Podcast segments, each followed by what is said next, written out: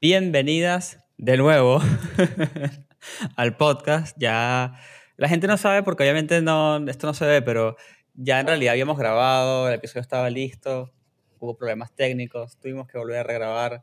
Este, me está pasando mucho, así que no sé si me tendré que cambiar de plataforma. Em, nada, hoy tenemos un gran episodio con, con Soru y con, y con Lore, ya ellas se van a presentar si es que no las conocen.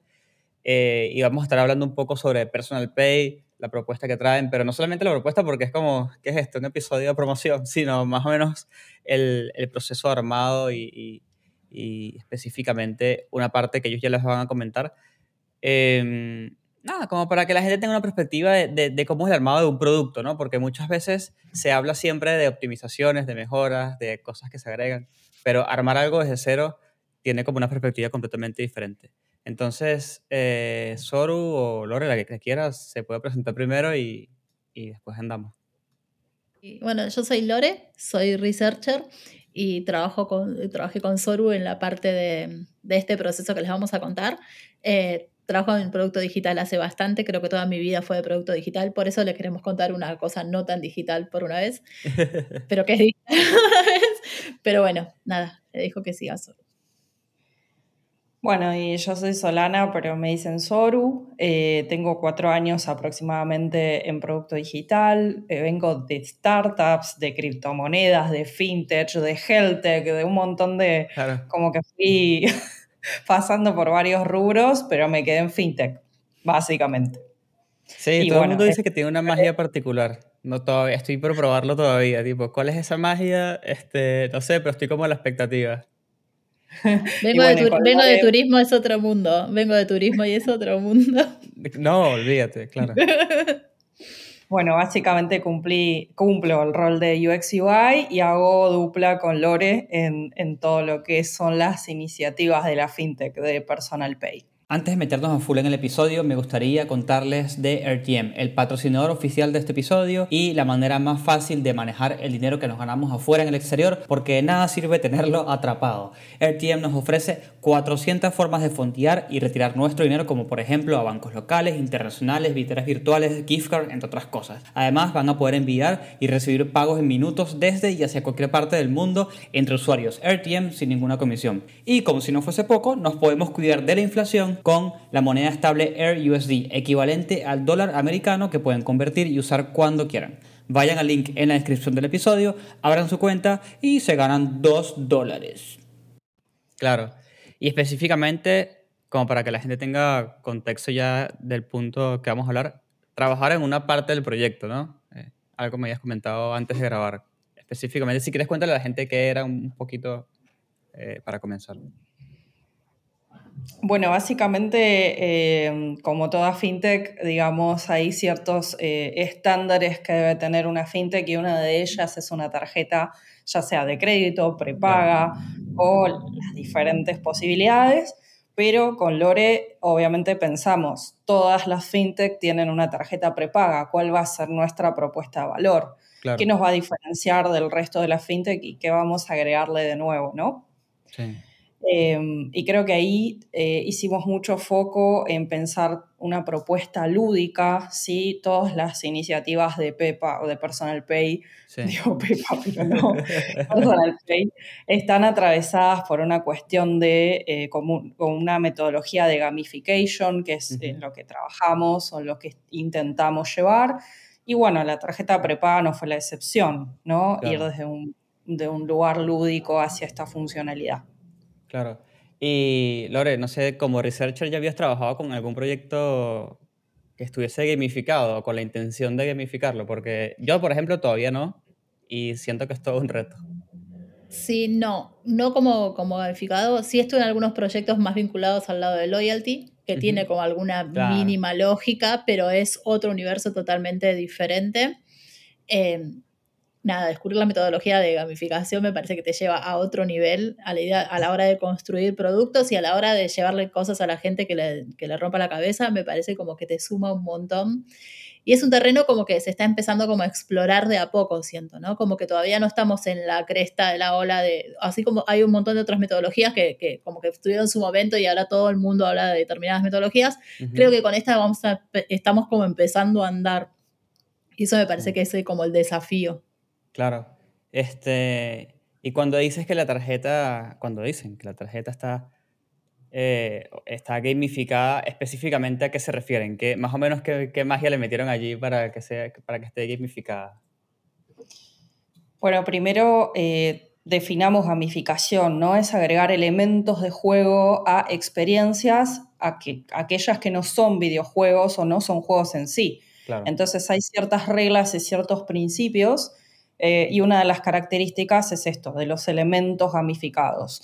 En el caso de nuestra tarjeta, eh, lo jugamos con la, es parte de una experiencia en la cual vos puedes elegir tu icono, puedes personalizar tu tarjeta, pero eso es parte como de la, o sea, es como el resultado de pasar por una interfaz donde yo elijo iconos, donde voy probando los diferentes diseños, voy probando cómo queda mi tarjeta.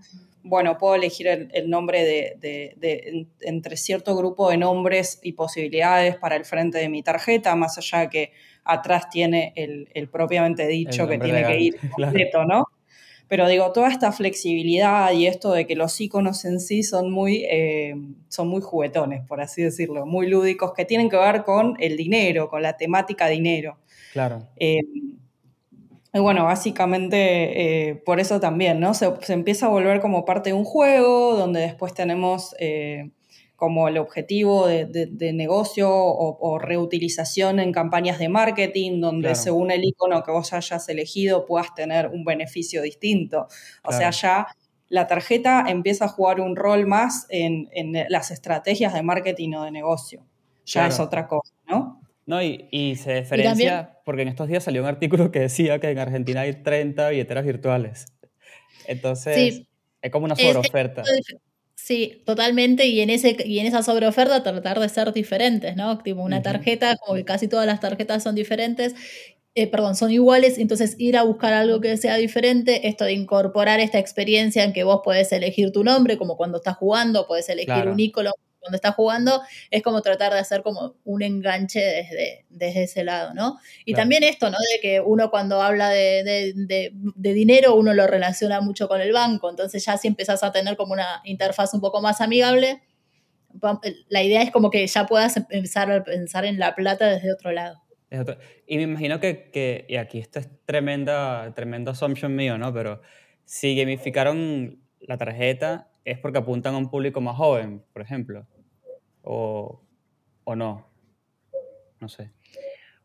Hablamos con bastantes, o sea, con distintos targets de edad, ¿no es cierto? Es esto. Eh, la verdad que eh, el tema de tener juegos en el celular hizo que sea como muy extendido. Digo, hoy hasta mi mamá, mi tía ponen emojis en los posteos en Facebook. Digo, como que es algo que es bastante extendido y eso también está bueno porque hace como que no te tengas que sí o sí limitar a un, a un rango etario, ¿no?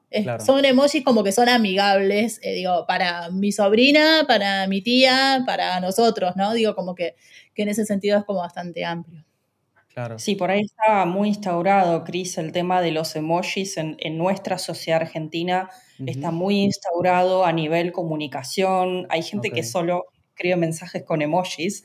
y además, es importante entender que los, em, estos, estos iconos, estos emojis, no fueron elegidos al azar, fueron testeados en testeos de guerrilla, Friends and Family, y nosotros teníamos varias opciones. Estos seis que tenemos son los que quedaron principalmente como los, en el top de eh, los testeos con usuarios. Entonces, eh, también tiene que ver con eh, la popularidad que tienen estos iconos con respecto al dinero y fueron los que más machearon con el público que testeamos.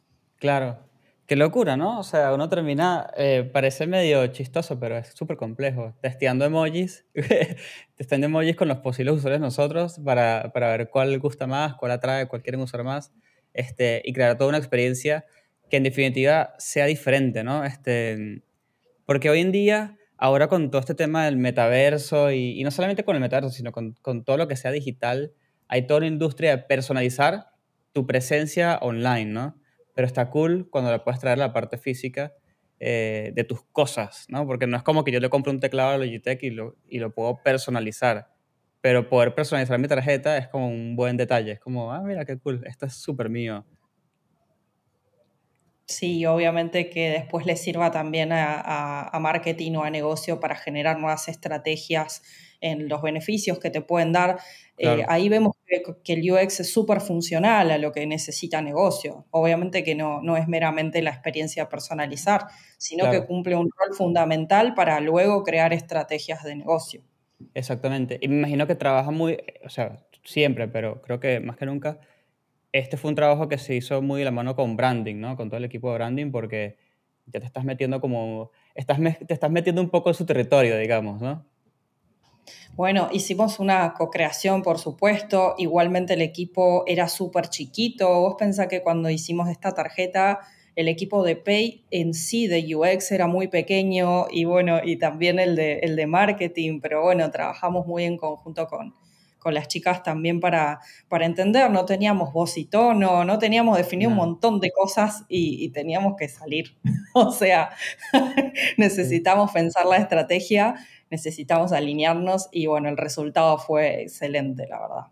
Fue lo que fue un momento, sí. Y fue un momento en que, no sé, a nivel, éramos muy pocos a nivel equipo dentro del proyecto y tampoco era como, era como que teníamos que salir a buscar el color, entonces, bueno, hablar con un montón de stakeholders dentro de, la, compañía que sí trabajan con esas cosas, con los lineamientos de marca, con un montón de cosas, entonces es como que, estuvo bueno porque también era ir llevando la voz de UX a, las distintas, a los distintos rincones y eso como que siempre, siempre nos suma, ¿no? Tipo como profesionales, cuando te sentas a, a negociar con otras mesas, me parece como que terminas ganando vos un montón. Claro, aparte es divertido participar con un equipo que no necesariamente siempre estás participando, ¿no? Tipo, ay, mira, hola, somos UX, venimos a romperte las pelotas un ratito. Este, es súper interesante. Em, estaría cool que le expliquen a la gente, porque por ahí eh, comentaste algo de Friends and Family. Estaría cool que le digas a la gente qué es el Friends and Family, ¿no? Y también luego que expliques un poco cómo haces un Friends and Family que no es digital, que no es digital porque eso, eso me genera demasiada curiosidad, tipo, te doy una tarjeta y, o sea, ¿cómo es ese proceso? Qué divertido. Sí, en el caso igualmente de las tarjetas sí se testeó de manera digital, aplicadas a, algún tipo de, sí, de, ¿cómo se llama? De, eh, ay, de simulación donde sí ah. tenías la tarjeta, simulaba hacer el plástico, pero les mostrabas las seis opciones, o había más opciones, de hecho, porque testeamos otros iconos. No es que sí podíamos producir el plástico y llevarlo a testear porque claro. imposible, pero sí simularlo en, forma de mock-up eh, y se probaron en el contexto y bueno, eh, fuimos ahí recopilando toda la información que necesitábamos. Y Friends and Family tenía que ver con una cuestión de personas, eh, es como los testeos de guerrilla, obviamente cuando necesitas salir ya y empezás a agarrar personas que conoces, amigos, familia, amigos de amigos. Bueno, y ahí obtenés todo el feedback que necesitas al principio para poder avanzar lo más rápido posible. Exacto. No, y te sacas un montón de, de, voy a decir, como fallas obvias que dices, no quiero desperdiciar todo esto con usuarios que tanto me cuesta conseguir. Sí, y, aparte, sí, y aparte, sí, y aparte estamos en un momento en donde no la aplicación no era pública, no era como ahora que vos la ah, vas al store y te la podés descargar. Entonces también eras, bueno, si no vamos con Friends and Family, tenemos que ir con, con algunas personas de acá adentro, pero como súper cuidado, porque tampoco es como que nada puede salir a la calle, no puede ver la competencia antes, o sea, estaba como un momento así como de, de, secreto, por decirlo, que fue como bastante divertido y creo que sumó un montón a la experiencia de, hacer las pruebas. Sí, no vaya a ser que pase la famosa, la famosa de Apple que dejaron un, el iPhone en un bar y fue como, ¿y qué es esto? ¿Qué es esto? Sí, no.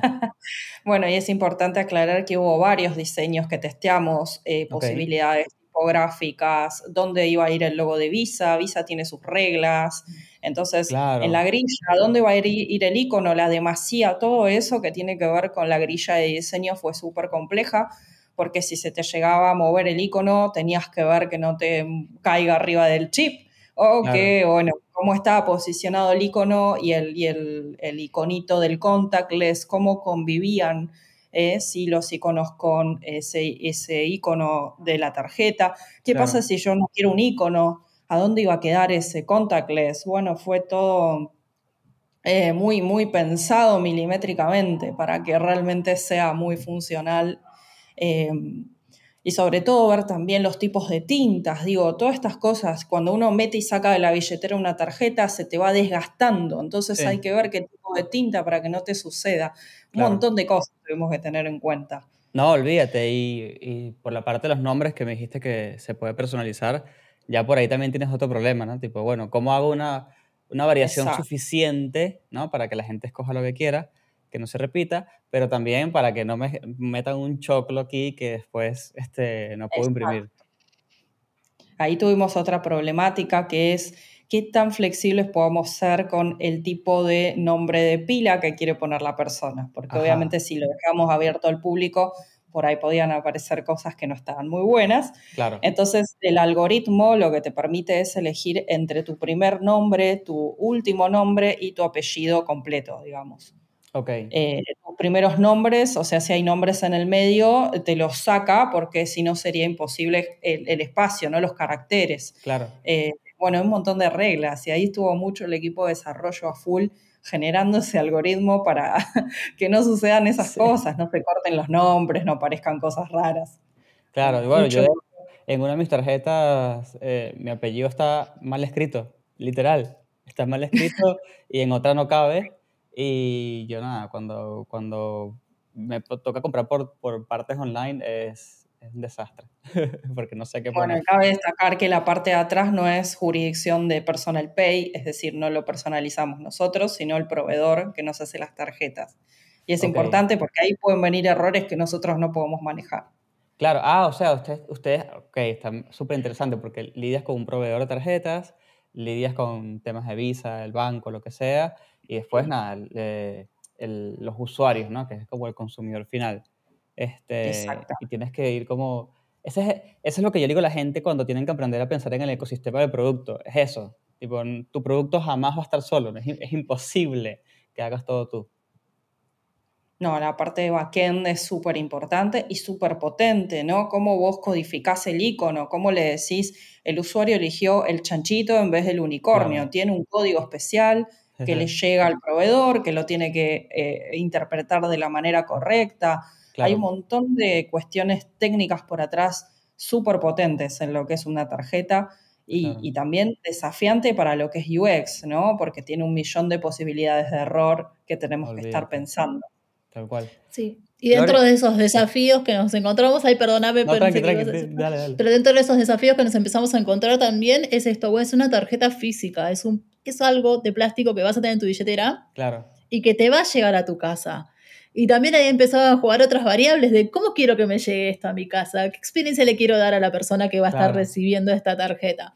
Entonces es como que esto de, salir de lo digital para ir al mundo físico, tangible, te lleva como un montón de otras cosas y un montón de otras preguntas que te tenés que empezar a hacer y ver qué camino elegís como para empezar a resolverlas. Y va más allá, digo, de, que uno tiene que elegir un proveedor, como la parte aburrida, ¿no? Pero digo, esto de decir, bueno, ¿cómo va a llegar? ¿Va a llegar en un sobre? ¿Va a llegar en un sobre finito? ¿Va a llegar en un sobre grueso? ¿Va a llegar en un sobre de qué, de qué material? Eh, claro.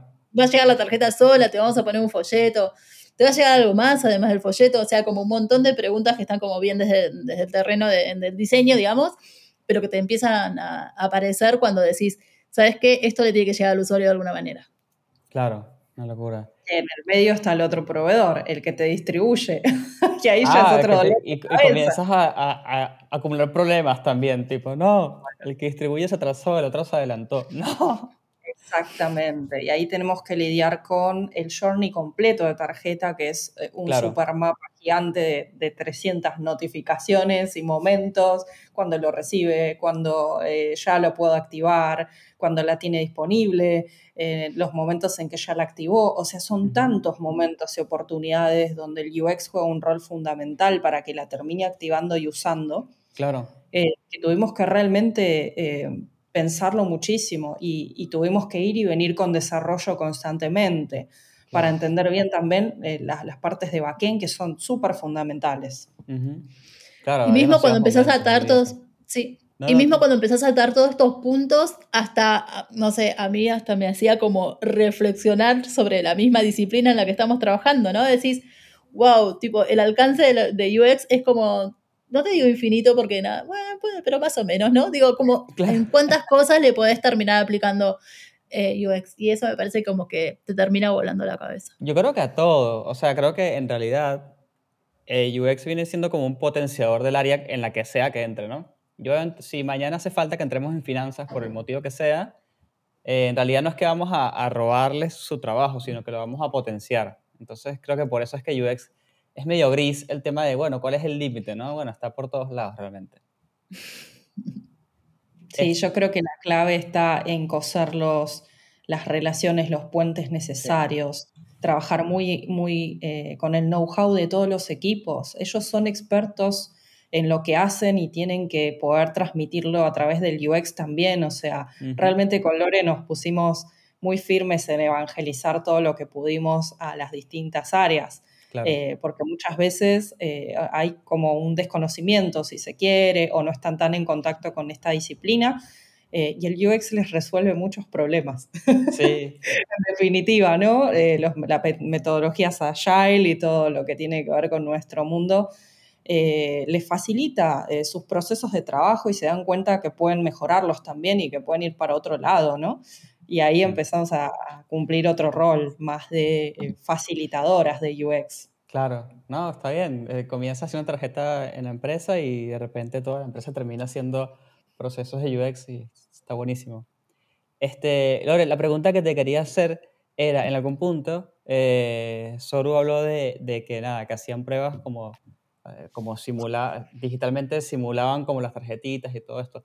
Yo no sé si quieras contar algo particular que sea súper cool, que le pueda inspirar a las personas que se quieren ir por el lado de research y les interesa y, y, y cómo, o sea, te lo pregunto porque es una prueba tan particular tan diferente, ¿no? No es como lo mismo de siempre, tipo, bueno, y entrevisté a usuarios, ¿no? Sino que es algo diferente. Sí, eh, es algo diferente em, y después te, o sea, Puedes aplicar las cosas, si venís del lado del diseño, yo vengo de ciencias sociales y comunicación y sociología, entonces no es que lo mío es el diseño y así naturalmente me sale. Entonces es como que, nada, te invita a explorar algunas, algunas herramientas, cosas muy sencillas, hasta te diría que hasta con un PowerPoint puedes salir a decir, bueno, mira, tengo estas, estas, estas, estos diseños diferentes. Em, nada, y con cosas como muy rústicas, porque lo que puedes hacer en un PowerPoint también es súper rústico. Después también tenés a gente que es crack, genio total con el diseño como Soru, que te soluciona la vida y te manda un PNG de lo que estás necesitando, digo, pero desde, desde, lo, desde cosas muy básicas eh, puedes salir a testear. Eh, nada, yo soy muy fan de, aunque sea con un papel y un lápiz, puedes salir a probar lo que quieras, ¿no? Pero en este caso usamos mucho PowerPoint, usamos algunos PNGs, Em, también esto, ¿no? De, hablar mucho, porque cuando veníamos con esto del emoji también fue como, fueron distintos tipos de pruebas que estuvimos haciendo. Al principio pensábamos, cuando encontramos con gente como más grande, te decían, pero, pero es una tarjeta, mira si quiero ponerle un emoji. Y dijimos, bueno, no, ¿sabes qué? No lo tenemos que encarar desde ese lado, tenemos que encarar como dándole la opción de que él pueda elegir si quiere ir con el emoji o no. Claro. Y ahí es como que la respuesta fue diferente, porque esta persona que antes te decía, no, ¿sabes qué? Un emoji ni a palos, después te decía, uy, mira qué divertido, le puedo poner un emoji. Y es como, bueno, nada, si vamos... ¿no? tipo, solamente porque me lo pones opcional, ahora me parece divertido. Es, exacto, y eso me parece como que, está re bueno, ¿no? Porque era como que ahí lo dejaba hacer, tipo, le estabas dando la opción de que elija o no elija, y terminaba eligiendo. Eh, pero bueno, nada, a veces con herramientas muy, muy simples puedes hacer como cosas como muy piolas. Eh, hay otras herramientas que son un poco más, como un poquito más avanzadas. La verdad que, que con, con, esto creo que ni, siquiera, ni siquiera llegamos a usar Maze, porque en, este caso no lo necesitamos. Em, pero también tenés como herramientas que te permitan hacer simulaciones más complejas, pero en este caso era como, bueno, nada, eh, la vas a ver así, la vas a ver más o menos en esta gama de colores, decime qué te pasa con esto. Eh, ves tu nombre, era como, ah, wow, y queda acá arriba el chanchito, puedo poner un chanchito, y era como... Y es mucho de mis reacciones, ¿no? Tipo, de estar muy pendiente de lo que hace, porque es tan subjetivo, o sea, no, no te estoy haciendo preguntas que son como muy cuantificables. Es literalmente, ¿quieres este emoji o este emoji? Entonces, es como muy, muy de ver la reacción y, la, y las primeras frases, calculo yo. Sí, eso te, te, te, da un montón. Tipo, estar atento, eso. La escucha activa en esos, en esos momentos es clave. Eso sí es clave. Qué locura. Entonces, nada, este. Eh, primero hicieron un producto físico, que eso ya es divertido, es diferente, ¿no? Este, segundo, lo, lo gamificaron. Hicieron pruebas de no, de, no de guerrilla, pero Friends and Family, que va por ahí. Em, y, y, básicamente tienen una propuesta súper diferente en el mercado. Y para la gente que está escuchando, técnicamente, técnicamente somos enemigos. Pero aquí estamos eh, eh, compartiendo información que es súper interesante para, para los que nos escuchan y para que entiendan que no todo lo que hacemos en UX tiene que ser 100% digital y 100% enfocado en el mundo del pixel, sino que muchas cosas salen y de hecho se comunican eh, con, bueno, lo, que hablamos recién, ¿no? proveedores, este, distintos tipos de stakeholders, usuarios. Así que me parece un proyecto mega interesante. Sí, de lo digital a lo, a lo físico, si se quiere, a lo real, hay un paso súper fino en esta experiencia, ¿no? Porque más allá de la pantalla es un punta a punta que termina en algo físico en la mano, ¿no? Sí. Y creo que fue súper importante entender las motivaciones de los usuarios, entender bien sea, y fíjate lo, fascinante de, las pruebas que hicimos con Lore, ¿no? Que nos decían esto que comentaba Lore. No, no, un emoji no, no quiero un emoji, me parece un poco infantil y bla, bla. Y cuando testeaban el flujo, la mayoría, o sea, el 95% eligió con emoji, a pesar de estar resistiéndose a decir, no, bueno, no elegiría un emoji, pero ahora quiero ver cómo es con emoji. Y finalmente terminaban eligiendo un emoji más allá de sus prejuicios o de sus pensamientos o de que estaban ahí resistiéndose. Evidentemente, esa, esa parte del flujo les, les es tan eh, friendly, si se quiere, tan eh, lúdica, como están dispuestos los iconos. También estuvimos probando un montón. ¿Qué pasa si ponemos, teníamos otros iconos al principio que no, no estaban generando lo mismo? Y cuando testeamos con estos, estos últimos que están en, en producción, realmente fue, la respuesta fue totalmente distinta, ¿no? Cómo, cómo se motivan los usuarios según lo que están viendo, lo que están sintiendo.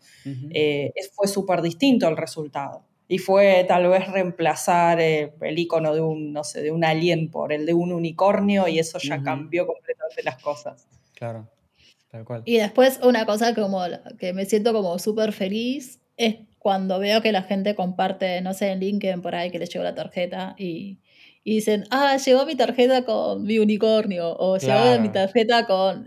Y eso es como, ay, qué lindo, porque es como que te genera como una cuestión de decir, ah, yo estoy orgulloso del icono que elegí, no sé. Claro, como que te hace sentir especial. Claro.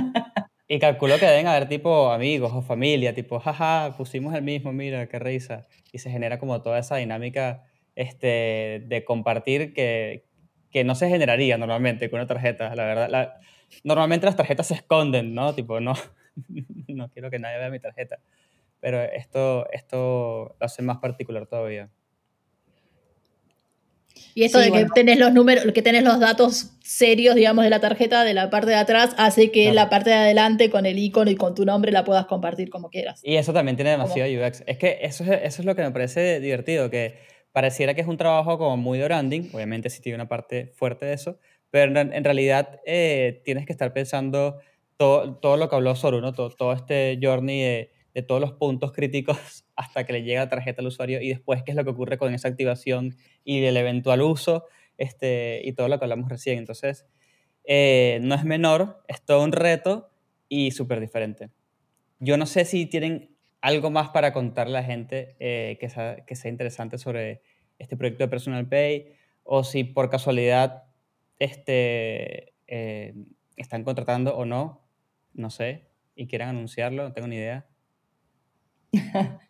Eh, em, depende, eso va por, por tandas, mucho nosotros no, no, sabemos bien, eh, porque según cómo va creciendo el producto, cómo va generando obviamente crecimiento, la necesidad de los squads, así que por momentos hay, por momentos no, es como bastante variable. No, y ahora es un momento delicado. Bueno, no sé, esto va a salir en un tiempo, ¿no? Pero bueno. un momento delicado en el mundo de las startups, pero igual hago la pregunta porque justamente eso, ahora, hay muchas personas. Sí, hay muchas personas, sí, no, del lado de, de, research, ahora tenemos una búsqueda que estamos ahí por cerrar, entonces es como te digo, si se cae esta, porque eso también está pasando, ¿no? Que se cae en el último momento, sí, también pasa. Eh, te digo, bueno, sí, pero si no es como que es, depende mucho del contexto. Es más, yo te digo, cuando hablamos nosotros al principio de año era, sí, sí, vengan todos, come together, el lugar para todos. Ahora está como, no sé. Y que no, ya no, era mentira. no, está bien, está bien. Bueno, chicas. Pero sí, eh, tenemos el, el, eh, este, este caso eh, en el Behance de, de Soru. Entonces, ah, también lo tengo, pero bueno. si quieren, me dejan el link. la gente que escucha esto después se puede meter a verlo pónganle like, la gente que está viendo esto eh, y escuchando esto, pónganle like por favor y diga y pónganle un mensajito que diga, lo vi gracias al podcast. Entonces así nosotros. Pero no es porque no, es porque yo Chris quiero que la gente comente, sino porque es divertido saber que la gente escucha. Entonces es como la única señal que tenemos nosotros de que realmente la gente está escuchando. Este y aparte ahí van a ver el proceso con más detalle y pueden encontrar los iconos, pueden encontrar como más todo lo que fue Discovery eh, las, cuestiones más de negocio. O sea, ahí está bueno y por ahí encuentren también otro caso que es el de metas de ahorro gamificada, que tenemos una alcancía eh, que es eh, traído de lo analógico a lo digital. Este caso tal vez es un poquito opuesto. Bueno, tenemos nuestro chanchito. Sí. Sí, que, que bueno, que, que, está ahí en metas de ahorro por crecer en breve. Tal cual. Y la gente que está escuchando y por ahí está comenzando en UX y está buscando hacer un portafolio, creo que también es una oportunidad interesante para que tomen esto de inspiración y no siempre digan, bueno, voy a hacer una, una aplicación para el portafolio, ¿no? Sino que fíjense que pueden hacer cosas súper diferentes. Eh, ya para ir cerrando, eh, les agradezco un montón por haber grabado conmigo de nuevo. Este, y creo que el internet se comportó muchísimo mejor, así que no haría el problema. Em, y a todo el mundo que escuchó hasta el final, como siempre, muchísimas gracias. Muchísimas gracias a vos, Cris, eh, por, por siempre, por darnos el espacio de contar, de inspirar a otras personas, de mostrar nuestros procesos y que les sirva a otros chicos que están eh, buscando también romper un poco el molde, ¿no? Como nosotras hicimos, nos encantaría que también les suceda a los demás. Tal cual. Eso, y cualquier cosa nos buscan, nos, nos escriben, nosotras eh, ah, siempre contestamos. Siempre digo eso, lo digo, ¿verdad? Vayan, escriban nada, y, y, háganle preguntas, no pasa nada. Bueno, chicas, este, eh, gracias y gracias a todo el mundo por escuchar. Nos vemos en la próxima.